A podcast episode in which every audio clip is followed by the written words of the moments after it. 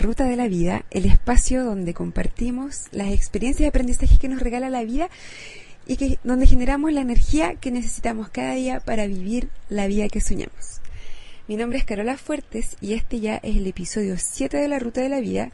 Hoy es miércoles y quiero insistir en un tema que tocamos un poco el lunes y que es la felicidad. Por si acaso, antes de entrar de lleno en el tema, este podcast yo lo hago tres veces a la semana, los lunes, miércoles y viernes.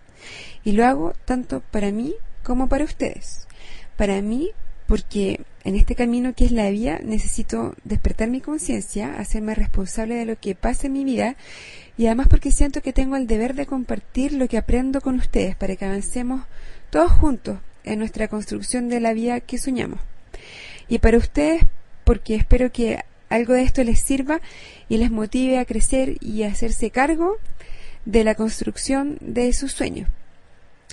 Bueno, entrando ya al tema de hoy, ¿qué es la felicidad?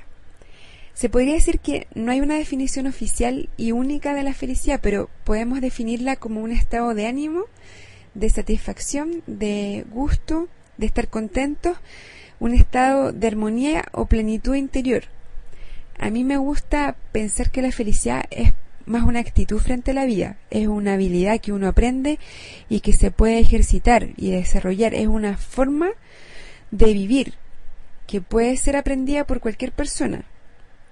No creo que la felicidad sea algo externo a cada uno de nosotros, sino que más bien yo creo que está dentro de todos nosotros, esperando a ser vivida nada más.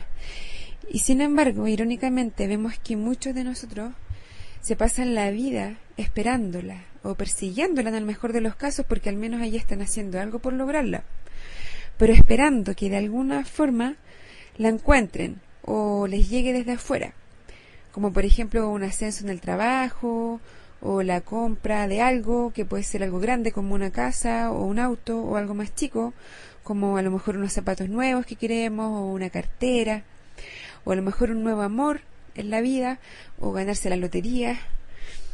Eh, pero siempre estamos pensando como esperando a que algo pase para ser felices. Siempre hay como una condición que se tiene que cumplir.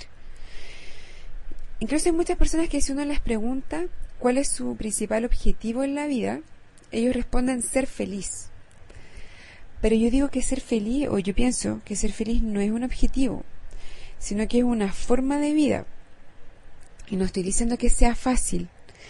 Se requiere trabajo y disciplina y constancia, ser consistente en, vivir de esta forma, en, la actitud de vivir de una forma que te traiga felicidad.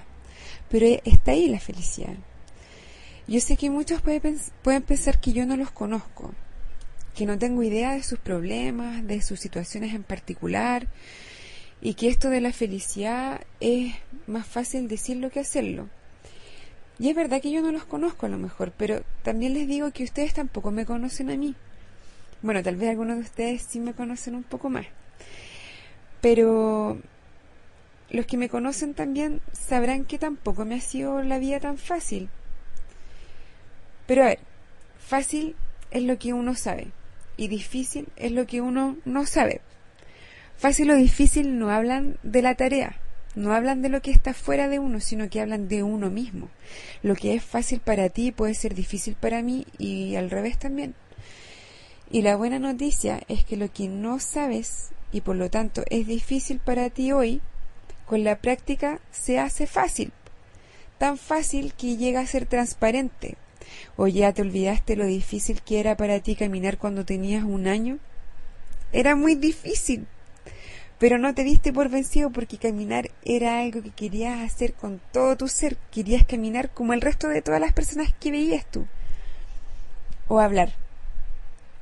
Era difícil, ¿o no? Y ahora suena hasta ridículo, pero cuando tenías dos o tres años, hablar era muy difícil. Y cuando tenías un año, caminar era una tarea, pero titánica. Te caías una y otra vez pero seguías intentándolo. Ya, un ejemplo más adulto, por decirlo así. ¿Sabes manejar, conducir un, un auto, un vehículo? ¿Te acuerdas lo difícil que era al principio? Y ahora, es fácil, ¿no? Está totalmente incorporado a tu vida. Ya ni siquiera lo piensas, es transparente ahora. El punto que quiero decir es que lo mismo pasa con la felicidad. Se puede aprender y con la práctica se hace parte de ti, ya no te, no te cuesta, se hace transparente cuando ya, cuando ya lo dominas. Lamentablemente, no sé bien por qué, pero estamos condicionados al pesimismo, o como algunos a veces le llaman para no sentirse mal, realismo, entre comillas. Socialmente incluso es como sospechoso ser feliz. ¿Se han dado cuenta de eso? Bueno, no sé bien cómo será en otros países, pero por lo menos acá en Chile, si te preguntan cómo estás, lo políticamente correcto es decir mm, más o menos, o mm, bien, pero como que no me convenció. En cambio, si dices súper bien, o excelente, o increíble, te miran con cara de sospecha, como incrédulo. ¿Ah, sí? ¿Y por qué tanto? ¿Y por qué tan feliz, oye? Mm, ¿Estás fingiendo? Como que no te creen. Pero por otro lado, ¿por qué necesitas una razón para estar feliz? O al revés, también se puede ver de, de la otra manera. ¿Cómo no te vas a alegrar por tantas bendiciones que llenan tu vida? Son tantas las cosas que das por sentadas, pero por las cuales perfectamente son razones para sentirte feliz. Otra razón que hay para no ser feliz y que a mí me ha costado mucho superar, y creo que desde niña me pasaba, y es el sentimiento de culpa. Culpa por las bendiciones que hay en mi vida y que otros no tienen y que yo no he hecho nada especial para merecerlo, sino que me tocó nomás la vida así, así tal cual. Es como que a veces da pudor estar feliz y sentirse bien por todas esas cosas. Y yo me preguntaba a veces por qué debería yo ser feliz si hay tanta gente sufriendo en el mundo. Ahora con la experiencia y con los aprendizajes que la vida me ha ido regalando, me doy cuenta de que no ayudo a nadie a salir del sufrimiento si me pongo a sufrir con ellos. Es como una solidaridad mal entendida porque no aporta nada. No aporta a nadie a salir del sufrimiento, por el contrario, se produce como un círculo vicioso de sufrimiento y de infelicidad. Mientras que por otro lado, y yo creo que hay muchos estudios que lo han demostrado que la felicidad es contagiosa y por lo tanto al expresar mi felicidad puedo realmente ayudar a otros a salir de su sufrimiento. Es como mágica. Como decía la cita de Marianne Wilson que compartimos hace un par de episodios, no hay nada de iluminado en encogerse para que otras personas no se sientan inseguras a tu alrededor. Todos estamos aquí para brillar, como los niños. Nacimos para manifestar la gloria de Dios que está en nuestro interior, no solo en algunos de nosotros, sino que en todos nosotros. A medida que vamos dejando que nuestra propia luz brille, inconscientemente les damos a otros permiso para hacer lo mismo. Al ser liberados de nuestro propio miedo, nuestra presencia automáticamente libera a otros. Lo mágico de la felicidad es que no es un fenómeno externo, ni medible objetivamente, no, no existe un felizómetro, porque no es externa, sino que está dentro de cada uno de nosotros, no es una cosa que se obtiene o se alcanza no se compra, tampoco se vende. Es súper democrática. Cualquiera puede ser feliz porque está latente en nuestro interior. Y uno la puede hacer aparecer en cualquier momento que desee. No es algo que uno deba merecer o perseguir. Es tuya por derecho propio. Venía contigo desde tu nacimiento. Mira a los niños. ¿Te acuerdas cuando eras niño? No necesitabas una razón para estar feliz era feliz nomás. Pero por alguna razón aprendemos a enterrarla, a esconderla dentro de nosotros, pero está ahí. No quiero sonar majadera, pero la felicidad no es algo que te pasa por accidente o que tú consigues. Es algo que practicas con perseverancia. Es más un cómo que un qué. No hay que confundirse. Muchas veces se piensa que, por ejemplo, eh, el éxito trae consigo la felicidad. Pero yo creo que es más al revés. Yo creo que no es difícil aceptar el hecho de que puede ser al, al contrario, que la gente más feliz tiene más éxito. ¿Te hace sentido verlo de esa forma? Pero ¿qué pasa? Y ya sé que estás pensando en algo así. ¿Qué pasa cuando ocurren cosas a, tu alrededor, en tu vida, en tu entorno, que no son las que tú esperas o las que querías? ¿Cómo mantener una actitud feliz ante ciertas sorpresas, por decirlo así, que nos da la vida?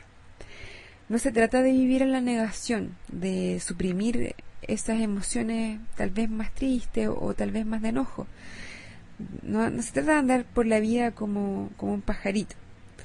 Es importante reconocer esas emociones porque tienen un motivo, tienen una utilidad y nos permiten darnos cuenta de cosas y reconocernos y conocernos más. Lo que a mí me ha servido hasta ahora es cuando me pasa algo triste o algo que me enoja o que me frustra, me permito sentir esa emoción un rato. Bueno, a veces un rato más largo de lo que yo quisiera, pero es importante permitirse sentir esa emoción durante un, momento o un momento un poco más largo. Entonces, me permito sentirla, la siento, la reconozco, la observo, me pregunto, ¿por qué estoy sintiendo esto? ¿Por qué reacciono de esta manera? Y eso me permite conocerme, saber qué cosas me molestan, qué cosas tal vez me enojan o me, o me apenan. Y luego agradezco porque esta vivencia me permite a mí conocerme mejor. Y el solo hecho de agradecer ya me devuelve a mi centro. Es como magia en verdad. Y eso, eh, el, el agradecer, ya me hace sentirme feliz por tener conciencia, por poder aprender y por poder avanzar, porque al final de eso se trata. Porque ante situaciones como esta hay dos opciones. O pasarlo mal solamente, o pasarlo mal, aprender la lección y sentirte feliz por eso. Yo encuentro que es mucho mejor lo segundo, ¿no? Entonces, para ir terminando, yo insistiría en que la felicidad empieza con la gratitud y que es mejor partir de a poco. Proponte encontrar una cosa cada día por la que te puedas sentir feliz, o dos o tres, una cantidad que para ti sea manejable, pero por lo menos una. ¿Qué cosas sí, siempre? Sonreír. Está demostrado además que la postura física está súper relacionada con las emociones y que una cosa influye a la otra. Entonces se puede influir la emoción a través del diseñar una postura distinta. A ver, ¿a, qué me refiero con esto? Cuando uno está triste, por ejemplo, el cuerpo está como hacia abajo, como que los hombros caídos, como que el cuerpo pesado, la cabeza también como hacia abajo, como hay una postura que acompaña la emoción de la tristeza. Si tú ahora, en este momento, haces el ejercicio de adoptar la postura de la tristeza, te vas a dar cuenta que de cierta forma empiezas a sentir la emoción. Porque el cuerpo influye a la emoción, así como la emoción influye al cuerpo. ¿Y de qué nos sirve esto? De que podemos diseñar a través de una postura distinta un estado de ánimo diferente. Entonces cuando tú te des cuenta que estás como en un estado de ánimo más, más hacia abajo, date cuenta, toma conciencia y adopta una postura distinta más erguido, más estirado, más, más firme, más como, más decidido, más en control, más en control de tu cuerpo y te vas a dar cuenta que, que te vas a sentir distinto.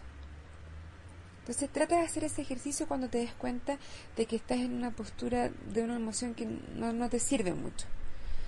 Hay un dicho que en inglés dice fake it until you make it, que traducido es algo así como finge hasta que lo logras. Y de eso se trata, es como adopta la posición de la postura que tú quieres tener, de la emoción que tú quieres tener. Adopta una postura de felicidad, sonríe. Sonríe a propósito. Y te vas a dar cuenta que no solo te vas a sentir bien, sino que al sonreír, otra gente a tu alrededor te va a reflejar esa, esa emoción. Y se genera, al revés, un círculo virtuoso, donde la felicidad como que se va alimentando de sí misma. Otra cosa que, que funciona harto es dar felicidad a otros.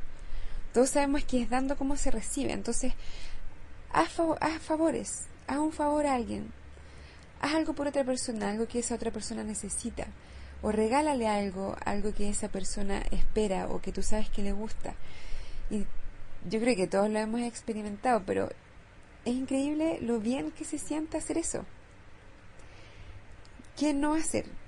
No enfocar la felicidad en cosas externas y, especialmente cosas que, que estén como en el futuro, como o como por ejemplo tampoco en el dinero. El dinero es muy bueno. Tenemos que tratar de atraerlo a nuestra vida porque nos permite lograr un montón de otras cosas, pero no necesariamente es sinónimo de felicidad. Tu, tu búsqueda, tu, tu construcción, tu, tu deseo de vivir feliz no debe no debes relacionarlo directamente con el dinero, porque yo creo que todos conocemos casos de gente que tiene mucho dinero y que no es feliz, y al revés que a lo mejor tiene súper poco, pero es muy feliz. Entonces trata de separar un poco esas dos cosas y persíguelas las dos, pero no, no trates de, de asimilarlas como, como que fueran sinónimos. ¿Por qué debemos buscar la felicidad en nuestra vida? Yo creo que es un poco obvio, pero es buena para la salud, es contagiosa, te hace más productivo a ti y a tu equipo, los hace ser más creativos, superas los obstáculos con más, con más facilidad, con más creatividad entonces, la invitación que les quiero dejar en este episodio, ya para ir terminando, es a despertar la felicidad en tu vida. Despiértala, sacúdela el polvo y dale la bienvenida. Ponla a trabajar por ti. Antes de despedirme, como siempre, quiero recordarles que pueden escribirme al mail que es la ruta de la vida la ruta de la vida y también pueden visitar el blog que es la ruta de la vida podcast.blogspot.com, la ruta de la vida podcast todo. Ahí me pueden poner también comentarios o sugerencias si quieren a lo mejor proponer algún tema para un episodio futuro. Y también pueden escribir comentarios en iTunes. Si es que les gusta pueden escribir ahí un, review para el podcast. Cuento con ustedes para que si les gusta me recomienden a sus amigos o a su familia y por ahora los dejo hasta el viernes. Que estén súper bien y como siempre les deseo un buen viaje.